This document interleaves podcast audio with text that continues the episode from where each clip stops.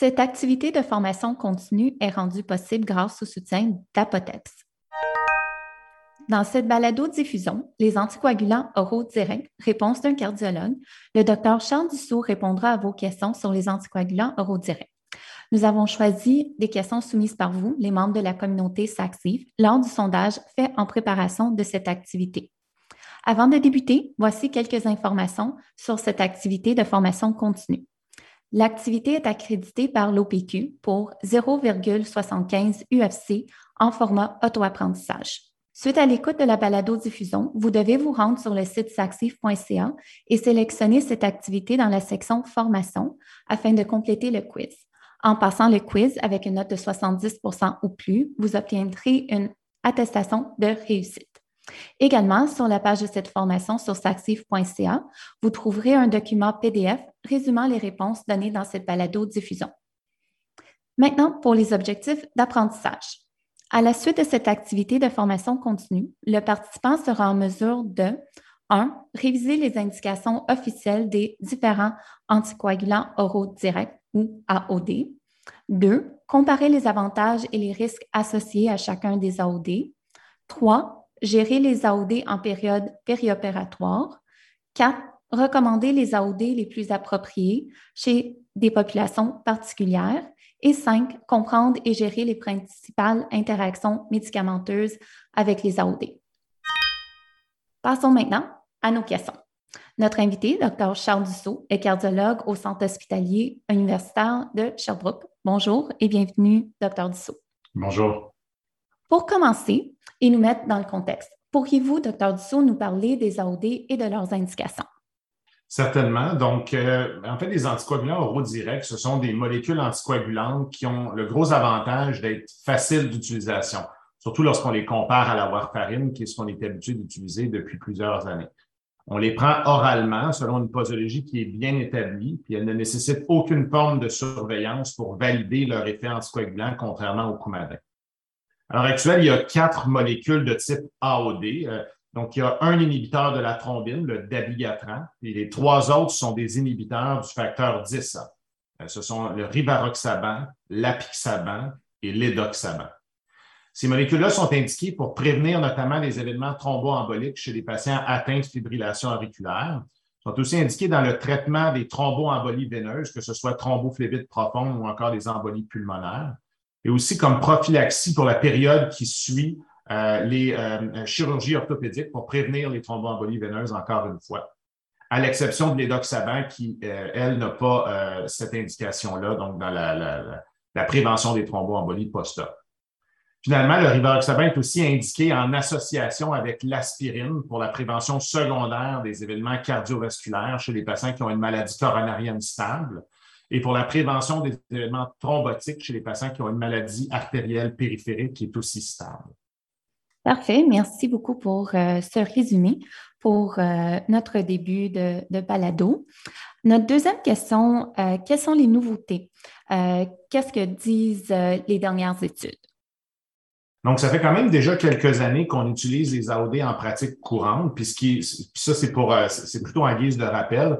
Les quatre molécules ont été approuvées suivant la publication de grandes études randomisées contrôlées, au cours desquelles bien, chacun des anticoagulants a été comparé à ce qui était considéré comme l'étalon d'or à l'époque, la warfarine, euh, dans la prévention thromboembolique en fibrillation auriculaire. Donc, la première étude en fibrillation auriculaire, c'était l'étude RELY avec le dabigatran suivi de l'étude Rocket AF avec le rivaroxaban, et puis finalement euh, l'apixaban qui a été étudié dans l'étude Aristotle et l'édoxaban avec l'étude Engage AF TIMI 48. Lorsqu'on combine ces molécules-là dans une méta-analyse qui a été publiée par Ruff, ces quatre études suggèrent que les AOD comme classe de molécules sont à la fois plus efficaces que la warfarine et tendent à diminuer les saignements, bien que la différence la diminution de saignement n'était pas statistiquement significative. Il y a par la suite plusieurs études de vie réelle qui ont été publiées et qui sont venues confirmer les trouvailles des grandes études randomisées. il y a également d'autres études qui ont ciblé des populations particulières pour certaines indications qui étaient initialement approuvées. Notamment, les études les plus récentes qui méritent mention, mais c'est notamment une étude qui porte sur l'anticoagulation des patients avec fibrillation auriculaire qui sont porteurs d'une bioprothèse mitrale. Donc, ce qu'il faut savoir, c'est que l'utilisation des AOD chez les patients porteurs d'une bioprothèse mitrale atteints de FA, ça a été étudié dans l'étude RIVER. Donc, dans l'étude RIVER, les patients étaient randomisés à recevoir la warfarine ou encore le rivaroxaban.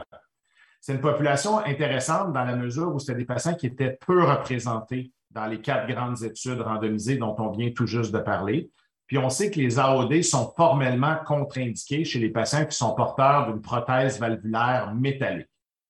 Donc, dans l'étude River, où c'était des patients qui avaient une prothèse mitrale biologique, l'étude River a permis de démontrer que le rivaroxaban est non inférieur à la warfarine au sein de cette population de patients-là. Puis il y a eu une analyse, une sous-analyse, pardon, spécifique aux patients qui ont reçu le traitement dans le premier trois mois suivant la chirurgie. Ça, ça vient d'être publié euh, dans, euh, ça vient d'être présenté, pardon, au congrès de l'ESC euh, en août dernier. Et ça confirme que lorsqu'on utilise le rivaroxaban dans les premiers trois mois suivant une chirurgie de valve mitrale biologique, le, le, rivaroxaban est non seulement non inférieur, il est même supérieur à la warfarine pour prévenir les événements thromboemboliques. Donc, c'est certainement très rassurant sur la sécurité euh, euh, d'utiliser le rivaroxaban dans cette population de patients-là. Alors, la, deuxième population de patients euh, dont on va parler, parce qu'il y a des études, parce qu'il y a une étude récente, c'est les patients atteints d'une maladie mitrale rhumatismale qui ont aussi de la fibrillation auriculaire. Donc, encore une fois, euh, l'ESC cette année a été présenté, ont été présentés les résultats de l'étude Invictus qui portait sur le traitement des patients avec fibrillation auriculaire atteints d'une maladie mitrale rhumatismale. Puis dans l'étude, on randomisait les patients à recevoir du rivaroxaban versus de la warfarine. Pourquoi cette étude-là était intéressante? C'est que dans les grandes études randomisées, ces patients-là étaient généralement exclus de peur qu'en cours de route, ils se ramassent avec une indication de remplacement valvulaire, ce qui serait un problème pour la validité de l'étude à l'époque. Donc, l'étude Invictus venait tenter de répondre à la question chez les patients qui ont une maladie mitrale rhumatismale, est-ce que le rivaroxaban est, euh, est équivalent à la warfarine? Donc, l'étude a démontré que dans cette population-là, la warfarine était supérieure au rivaroxaban et prévient davantage d'événements thromboemboliques en causant moins de saignements ce qui vient confirmer que les AOD ne devraient pas être utilisés chez les patients atteints de FA avec une maladie mitrale rhumatismale. Donc, ça, a surpris beaucoup de gens parce que euh, l'idée euh, que les gens se faisaient, c'était que le mécanisme de formation des thrombus chez les patients avec maladie mitrale rhumatismale était probablement le même que chez les autres patients atteints de fibrillation Ceci dit, l'étude d'Invictus est venue nous rappeler à l'ordre et nous dire que ben non, c'est finalement probablement pas la, même, exactement la même façon dont la cascade de coagulation s'active. Et chez ces patients-là, la warfarine est supérieure au rivaroxaban. On passe maintenant dans le traitement de la thromboembolie veineuse, spécifiquement chez les patients atteints de cancer. Euh, donc, dans les études randomisées euh, Caravaggio, Occusai VT Cancer Investigators et SELECT-D, l'apixaban, l'édoxaban et le rivaroxaban ont été respectivement comparés à la daltéparine, qui constitue le traitement standard chez ces patients-là, pour traiter la, thrombolie, euh, thromboembolie veineuse chez des patients avec un cancer actif. Ces études-là ont démontré une réduction supérieure avec l'apixaban et le rivaroxaban, ou encore similaire avec l'édoxaban, du risque de récidive de thromboembolie veineuse et des taux de saignement similaires ou légèrement plus élevés comparativement à la daltéparine. Donc, ces données-là viennent appuyer l'utilisation de ces agents-là, des AOD, comme alternative aux héparines de faible poids moléculaire en première ligne chez les patients avec cancer actif. Finalement, dans le traitement de la thromboembolie veineuse chez les enfants dans la population pédiatrique, donc il y a une étude randomisée sans insu qui s'appelle Einstein Junior, qui a comparé le rivaroxaban dans la deuxième phase de traitement d'une thromboembolie veineuse. Donc, après cinq à neuf jours d'anticoagulation intraveineuse, on allait comparer le, rivaroxaban euh, à euh, un groupe qui était composé de patients traités avec héparine de bas poids moléculaire ou warfarine. Donc, après un suivi de trois mois, le rivaroxaban était associé à un taux de résolution complète du thrombus supérieur comparativement aux anticoagulants standards, alors que le taux de récidive de thromboembolie veineuse entre les deux groupes était similaire. Parfait. Euh, ça fait un bon tour des euh, différentes euh, nouveautés. on voit que les études sont toujours en cours sur les AOD. Donc, merci beaucoup pour cette réponse détaillée. de façon plus globale, on va aller à notre question numéro 3. quels sont les avantages de chacun des AOD? puis, notre question vient de Michel Lapalme à Brossard. Donc, c'est une question intéressante. Puis, euh, beaucoup de gens essayent de, trouver une recette, c'est-à-dire pour qui on devrait prescrire quel AOD. la, première des choses, je pense que c'est le, message à retenir, c'est que les AOD se ressemblent beaucoup plus qu'ils ne diffèrent les uns des autres. Et l'autre chose, c'est qu'ils n'ont ont jamais été comparés l'un avec l'autre dans le cadre d'études randomisées contrôlées. Donc, c'est impossible de déterminer de manière absolue si un agent est supérieur à un autre en termes de prévention des événements thromboemboliques ou encore en lien avec le risque de saignement. Comme dans chacune des différentes études randomisées, les populations sont un petit peu différentes, mais leur risque de saignement et leur risque d'AVC est un peu différent, ce qui fait en sorte qu'on ne peut pas extrapoler que parce qu'une étude diminue d'un certain pourcentage les événements ischémiques ou cause tant de saignement, on ne peut pas comparer ça numériquement avec les résultats d'une autre étude parce que les populations ne sont pas euh, identiques. Par contre, on peut quand même essayer de dégager euh, certaines particularités des agents qui peuvent nous guider dans notre choix. Donc, par rapport aux, avantages des différents agents, bien, on note que pour ce qui est du dabigatran, c'est la seule molécule pour laquelle il existe actuellement un antidote sur le marché au Canada qui s'appelle l'idarucizumab ce qui peut en faire un agent intéressant chez les patients qu'on considère à très haut risque de saignement. Il faut quand même noter que l'utilisation de l'antidote demeure plutôt anecdotique. Hein. donc, étant donné que ça coûte des milliers de dollars, on l'utilise uniquement dans les cas de saignement très graves qui menacent la vie. Puis heureusement, c'est extrêmement rare que ce sera utilisé. Il existe aussi un, antidote pour les, les, inhibiteurs du facteur 10A mais il n'est par contre pas encore disponible au Canada. Il s'appelle l'Andexanet Alpha. Si on regarde le rivaroxaban, ben, c'est sûr que sa posologie uniquotidienne et le, large éventail de contextes cliniques dans lesquels le rivaroxaban a été étudié constitue des avantages intéressants. Il est toutefois important que le patient prenne son médicament en mangeant, surtout les doses de 15 mg et plus, pour éviter que la biodisponibilité de la molécule soit réduite. Donc, c'est important que le patient le prenne avec un vrai repas pour éviter d'affecter la biodisponibilité. Par ailleurs, c'est le seul AOD disponible sous forme de suspension orale. C'est aussi un agent qui a l'avantage de pouvoir être utilisé en monothérapie dans le traitement de la thromboembolie veineuse. Pour ce qui est de la pixaban, c'est une molécule à prise bicotidienne pour lesquelles il y a des données cliniques solides chez les sujets âgés et obèses qui sont deux populations qui sont moins bien étudiées, qui étaient moins bien représentées dans les différentes études et chez qui l'utilisation des AOD représente toujours un certain défi clinique. On se rappelle que chez le patient âgé, ce qui nous inquiète, c'est principalement le risque de saignement, alors que chez le patient obèse, c'est une question d'efficacité. Quand on pense aux AOD, on donne toujours la même dose, peu importe le poids du patient, et on ne monitore pas l'effet anticoagulant. Donc, si on donne la même dose à un patient qui a un IMC de 43, L'inquiétude, c'est de savoir est-ce qu'il est suffisamment anticoagulé, est-ce que la prévention des événements sera aussi euh, intéressante. Donc, comme la l'apixaban est l'une des molécules pour lesquelles on a plus de données qui confirment leur sécurité chez les sujets âgés et leur efficacité chez les obèses, ça représente un avantage de cette molécule-là. Comme le rivaroxaban, l'apixaban est aussi un agent qui est intéressant dans, dans la maladie thromboembolique, étant donné qu'il peut aussi être utilisé en monothérapie. Finalement, ben, l'édoxaban est pris de façon uniquotidienne, comme le rivaroxaban. Finalement, l'édoxaban a l'avantage par rapport au rivaroxaban de ne pas devoir être pris avec un repas, ce qui ajoute une certaine flexibilité euh, dans le quotidien des patients merci pour euh, cette réponse très pertinente. Euh, je pense que les pharmaciens, comme beaucoup de cliniciens, euh, se posent souvent cette question, lequel choisir? Alors, je pense que ça, positionne chacune des, molécules.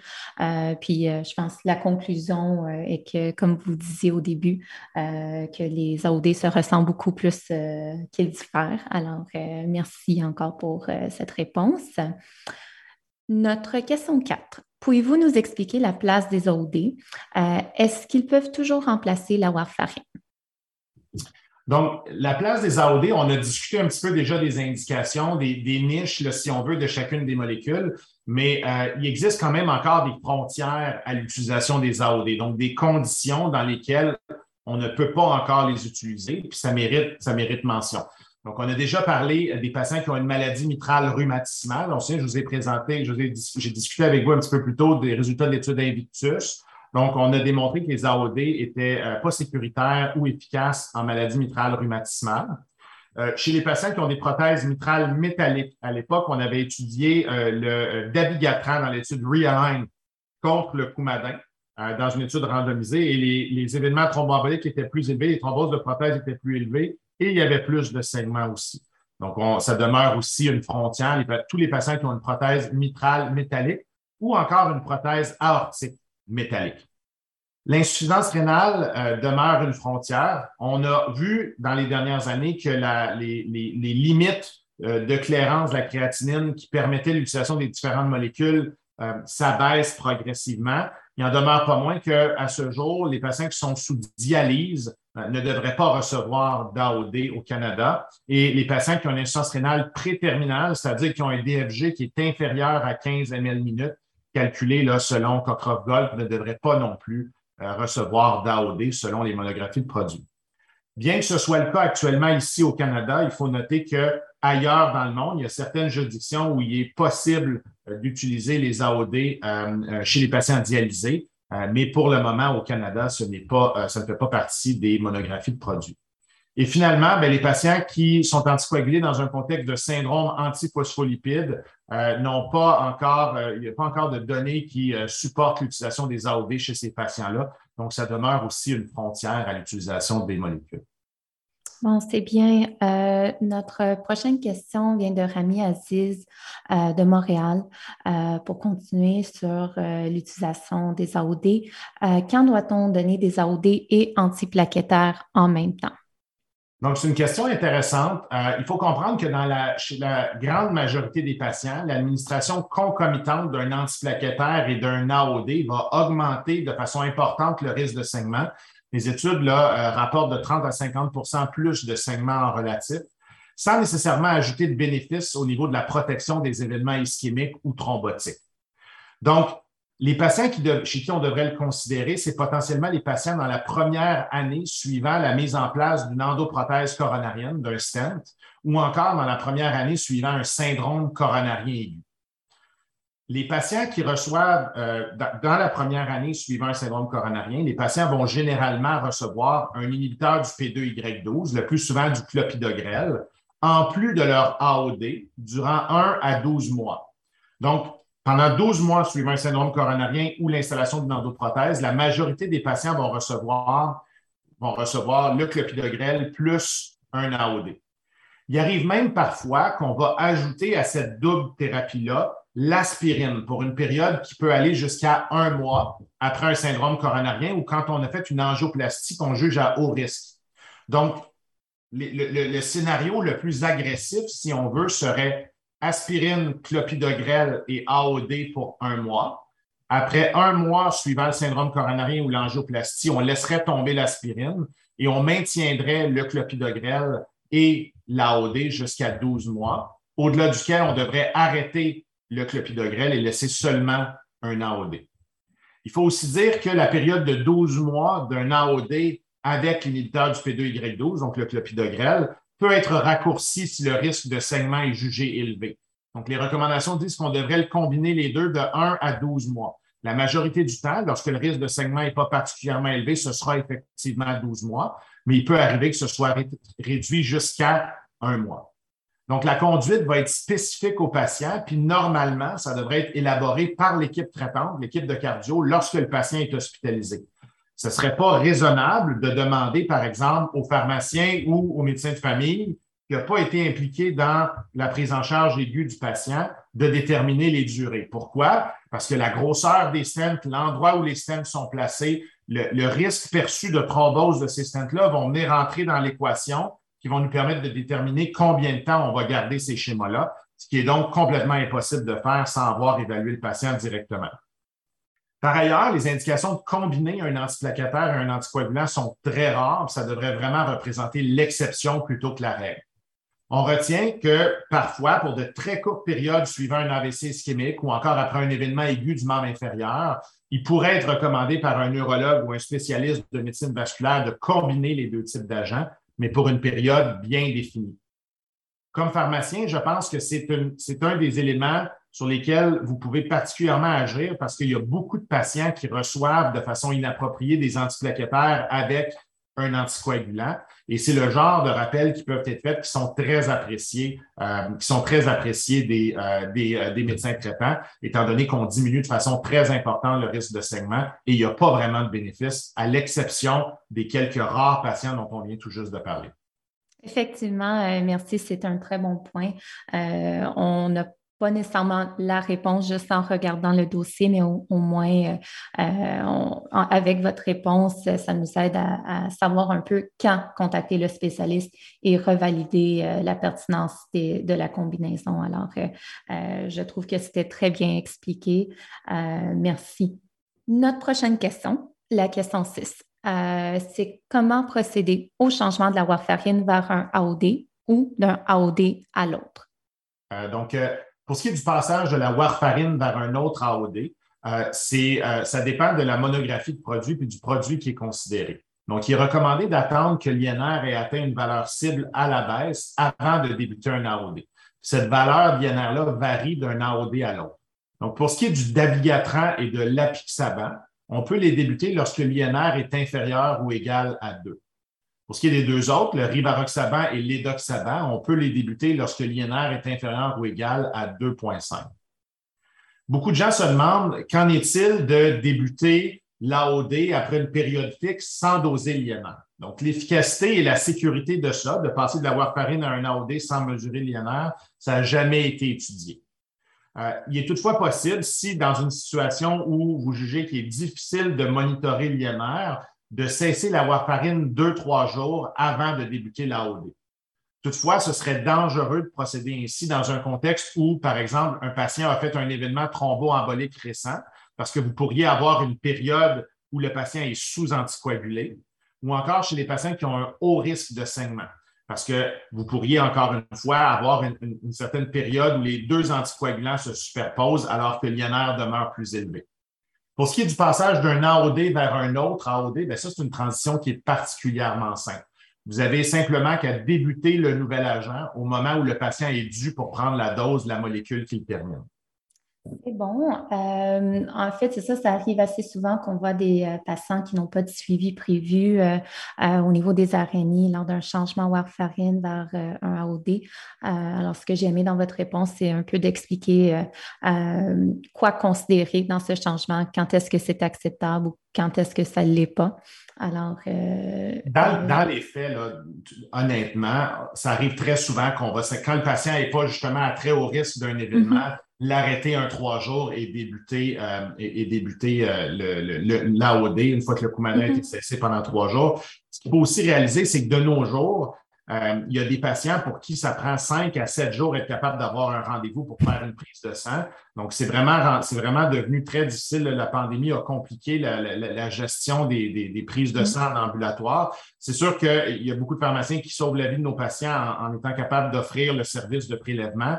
Mais quand c'est pas possible et que les patients doivent se rendre dans les, dans les, dans les institutions de santé, ça peut des fois être compliqué puis rendre cette transition-là plus difficile. Donc, il y a quand même beaucoup de gens qui vont le faire sans doser le l'INR, mais ce n'est pas nécessairement recommandé dans les monographies de produits. Exactement, c'est ça. Il faut considérer la situation globale euh, aussi dans tout ça. Euh, alors, passons maintenant à la question numéro 7. Est-ce qu'il y a des antidotes pour les AOD? La question vient de Stéphanie Breton de Québec.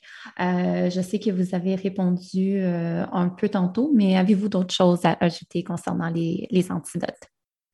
Ben, en fait, je, vais juste faire le résumé là, pour, parce qu'on va mettre tout ça ensemble. Ça a été discuté à deux moments différents, mais mm. euh, en effet, il, existe des antidotes pour tous les AOD. Par contre, au Canada, on a seulement accès à l'antidote du dabigatran donc l'idarucizumab, qui est un anticorps monoclonal.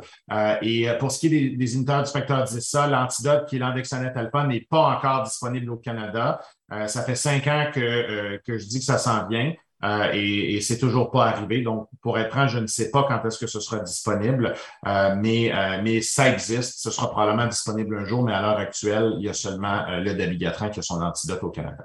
OK, d'accord. Alors, notre prochaine question numéro 8. Quelles sont les principales interactions avec les AOD? Bon, donc ça, c'est sûr que c'est une question qui est peut-être un petit peu plus lourde à répondre parce qu'il y a quand même beaucoup de matériel.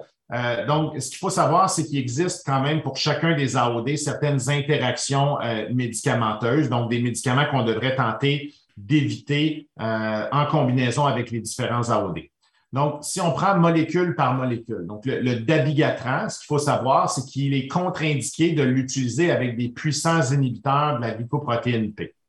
Donc, le pire médicament à utiliser avec le dabigatran, c'est le kétoconazole. C'est formellement contre-indiqué. Par ailleurs, ce qu'il faut savoir, c'est qu'il y a certaines molécules, il y a certains agents qui vont diminuer l'effet anticoagulant du dabigatran, étant donné qu'elles vont euh, induire euh, la glycoprotéine P, donc le, rifampin, la phénitoïne et la carbamazépine. Il y a aussi des molécules qui vont augmenter l'effet anticoagulant du dabigatran. On pense au ticagrelor et à la dronédarone. Pour ce qui est du rivaroxaban, ben, le rivaroxaban, lui, il est contre-indiqué avec les puissants inhibiteurs de la glycoprotéine P et du CYP 3 à 4. Donc, on ne devrait jamais utiliser les dérivés azolés avec le rivaroxaban. On ne devrait jamais utiliser le ritonavir et les inhibiteurs de la protéase avec le rivaroxaban. Et comme avec le dabigatran, le rifampin, la pénitoïne et la carbamazépine, mais aussi le phénobarbital vont diminuer l'effet anticoagulant du rivaroxaban et la dronédarone va augmenter l'effet anticoagulant du rivaroxaban. Par chance, à part les antiépileptiques, c'est quand même des molécules qu'on va rarement utiliser en combinaison avec nos AOD. Si on passe à l'apixaban, comme le rivaroxaban, il est contre-indiqué avec les puissants inhibiteurs de la glycoprotéine P, mais aussi du CYP 3 à 4. Donc, encore une fois, les dérivés azolés, le ritonavir et les inhibiteurs de la protéase sont contre-indiqués. Euh, et la rifampine, la pénitoïne, la carbamazépine et le pénobarbital diminuent aussi l'effet coagulant. Donc, on peut quand même retenir, là, pour se simplifier la vie, que le rivaroxaban et l'apixaban ont euh, grosso modo les mêmes interactions euh, médicamenteuses. L'édoxaban en a probablement moins. L'édoxaban, en fait, il y a le, rifampin qui diminue l'effet anticoagulant, la pénitoïne qui va aussi diminuer l'effet anticoagulant, comme la carbamazépine et le phénobarbital. Mais il y a euh, généralement, ce qu'on retient, c'est qu'avec les doxaban, euh, quand on regarde les critères d'ajustement pour passer de la dose de 60 à 30 mg, c'est le seul pour lequel il y a une recommandation d'ajuster la dose à la baisse lorsqu'on va utiliser, par exemple, un puissant inhibiteur de la, glycoprotéine P. Donc, pour l'édoxaban, si vous utilisez un inhibiteur de la glycoprotéine P, vous allez diminuer la dose de 60 à 30 euh, mg pour diminuer le risque de saignement à cause de cette interaction-là. Euh, passons maintenant à notre prochaine question. Pouvez-vous nous parler de la gestion périopératoire des AOD? Donc, quand on parle de, gestion périopératoire des AOD, c'est important de garder en tête qu'on doit évaluer le risque de saignement de l'intervention qui est proposée au patient. Donc, pour la majorité des interventions qui comportent un risque de saignement minime, puis là, on pense par exemple à une extraction dentaire simple, il est souvent pas nécessaire, contrairement à ce qu'on pourrait penser, de cesser les anticoagulants. Pour tous les autres types de chirurgie, ben, il est adéquat de suspendre le traitement pour une période aussi courte que possible. pour nous aider à identifier c'est quoi cette période aussi courte que possible-là, mais ben, je vous suggère l'outil Thrombosis Canada. Donc, vous pouvez aller sur le site thrombosiscanada.ca ou encore, vous pouvez downloader l'application de Thrombosis Canada. Et dans l'application, vous avez accès à leurs différentes lignes directrices. Et l'une d'elles touche directement la gestion périopératoire des AOD. Et là, vous allez voir tous les types de chirurgie ou d'intervention avec leur risque de saignement. Et c'est associé, ce, ce, type de risque de saignement-là, à une durée d'arrêt en fonction de chacun des AOD. Pour certains AOD, selon la fonction rénale, surtout le dabigatran. Donc, par exemple, le dabigatran va être arrêté un petit peu plus longtemps avant l'intervention chez les patients avec une insuffisance rénale modérée, euh, alors que les autres AOD, ben, vous allez avoir simplement une période d'arrêt qui va être de 24-48 heures ou de 48-72 heures, par exemple. C'est vraiment important de ne pas dépasser ces durées-là d'arrêt, étant donné que là, vous allez vraiment exposer le patient à un risque d'AVC. Donc, prenons par exemple un patient qui a un risque d'AVC de plus ou moins 20% sur une base annuelle. Si vous arrêtez ces anticoagulants une semaine avant une colonoscopie, par exemple, bien, vous prolongez d'environ cinq jours la période adéquate de désanticoagulation. Ce qui fait en sorte que lorsque numériquement vous divisez 20% par 365 jours, puis vous multipliez ça par 5, vous vous retrouvez avec un risque d'AVC qui n'est pas négligeable. Puis si vous arrêtez souvent, trop longtemps les anticoagulants, vous allez causer des AVC. Donc, et, l'exemple de la colonoscopie, je le donne parce qu'on l'a vu trop souvent, des patients qui se font arrêter leur molécule anticoagulante une semaine d'avance et qui reviennent avec un AVC. Donc, moi, je vous encourage à utiliser cet outil-là de Thrombosis Canada qui est d'une grande utilité euh, et euh, qui, pourquoi elle est utile? Parce qu'elle va, elle va corréler ensemble le risque de saignement lié à une intervention avec la durée d'arrêt, ce qui, dans les faits, fait énormément de sens. L'autre chose qui est importante de mentionner par rapport à la gestion périopératoire des AOD, c'est la question des ponts. On était habitué à l'ère du coumadin ou de la warfarine chez les patients qui avaient des scores de CHADS un peu plus élevés ou qui étaient à haut risque d'événements thrombo, euh, thromboemboliques veineux, par exemple, ou d'embolie pulmonaire. Lorsqu'on arrêtait la warfarine et que l'INR passait euh, en bas de 2, de débuter, par exemple, un pont d'héparine IV si le patient était hospitalisé ou d'héparine de bas poids moléculaire chez le patient en ambulatoire. Ça, ça n'existe plus à l'ère des AOD, ça n'existe plus un pont. Donc, vous allez déterminer la durée d'arrêt en fonction du type de chirurgie ou d'intervention qui est proposé et ça va permettre à l'effet anticoagulant de se dissiper progressivement jusqu'à l'intervention et vous allez reprendre la molécule par la suite, généralement 24 généralement 24-48 heures après l'intervention. C'est un bon résumé et euh, pour les participants, euh, vous aurez le lien vers euh, la référence de Thrombosis Canada dans le document résumé si vous vous rendez à la question numéro 9. Maintenant, notre prochaine question. quelles AOD sont à privilégier chez les populations spéciales? La question vient de Rima de Rouen-Nouranda.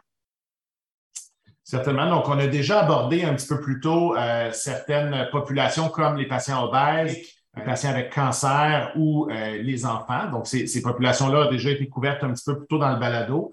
Euh, je vais me concentrer un petit peu plus sur l'insuffisance rénale ici, étant donné que c'est une des conditions pour lesquelles l'utilisation des AOD est quelque peu complexifiée, disons.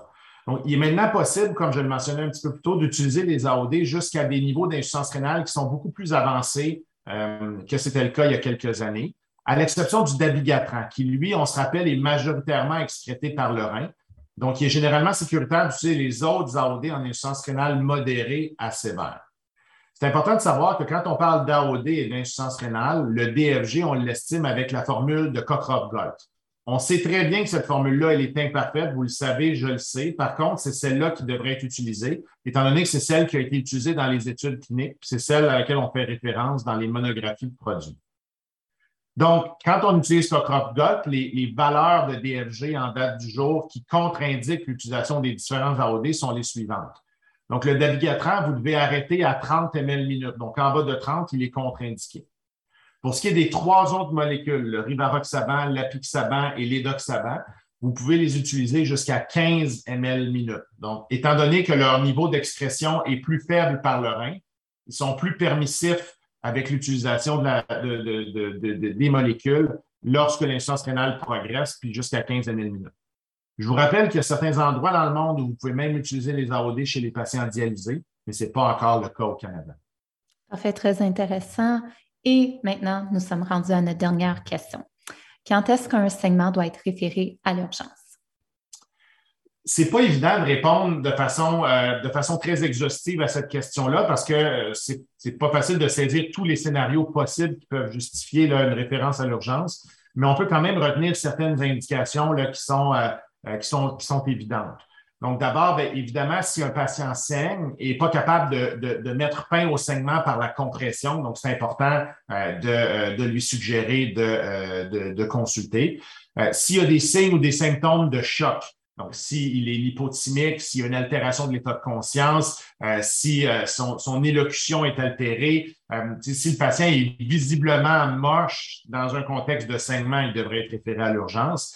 Je pense aussi qu'il est raisonnable de référer à l'urgence les patients qui sont victimes de traumatismes de haute vélocité. Donc, par exemple, un accident de voiture, un accident de ski où le patient euh, ou la patiente là, était, était à vitesse élevée. Je pense que ça vaut la peine de les référer à l'urgence pour éliminer un, saignement, un saignement intracrânien ou un, saignement, un saignement d'un organe creux. Puis finalement, ben, n'importe quel saignement d'un organe critique, on pense, euh, on pense à un, saignement intracérébral, un saignement intraoculaire, euh, un, saignement intrathoracique. Euh, donc, ce sont des, si, on suspecte ce genre de saignement-là, ben, les patients devraient être référés à l'urgence. Je pense que c'est important de sensibiliser les patients au, au fait qu'ils reçoivent un anticoagulant. C'est important de leur dire que s'ils le souhaitent, ils peuvent porter, par exemple, un bracelet médical qui confirme qu'ils utilisent un anticoagulant. C'est important que les patients réalisent que lorsqu'il arrive quelque chose, ils doivent être particulièrement au fait de leur risque de saignement. Et dans le doute, s'ils sont inquiets, bien, quand ils reçoivent un anticoagulant, je pense qu'ils devraient, euh, ils devraient consulter. Euh, un des types de saignements qu'on voit souvent, c'est l'épistaxis. Euh, c'est certain qu'on peut expliquer aux patients que s'ils ont des, des épistaxis là, antérieurs, c'est-à-dire où ça coule, ça coule par les narines, mais il n'y a, pas d'écoulement postérieur. Ben à ce moment-là, ils peuvent essayer des manœuvres là, de se pencher vers l'avant, appuyer sur le nez euh, pour essayer de, comprimer et d'arrêter le segment. Puis si c'est un échec, ben là, ils doivent consulter la salle d'urgence. Euh, mais si, euh, si effectivement il y, a, un saignement important là, postérieur, donc qui, qui coule dans le fond de la gorge, à ce moment-là, ils ne devraient pas attendre et consulter immédiatement parce que ça peut représenter une urgence médicale. Bon, c'est des très bons conseils. Euh, merci beaucoup pour euh, ce résumé euh, et merci d'avoir pris le temps d'être ici avec nous. C'était vraiment un plaisir de vous écouter. vos réponses étaient très pertinentes. Alors, merci encore, docteur Dussault. Merci, ça me fait plaisir. Ça m'a fait plaisir d'être avec vous ce soir.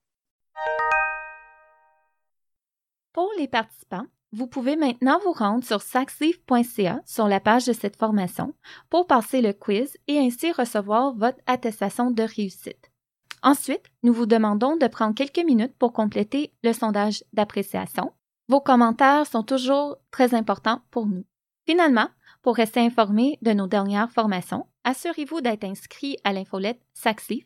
Merci et à la prochaine.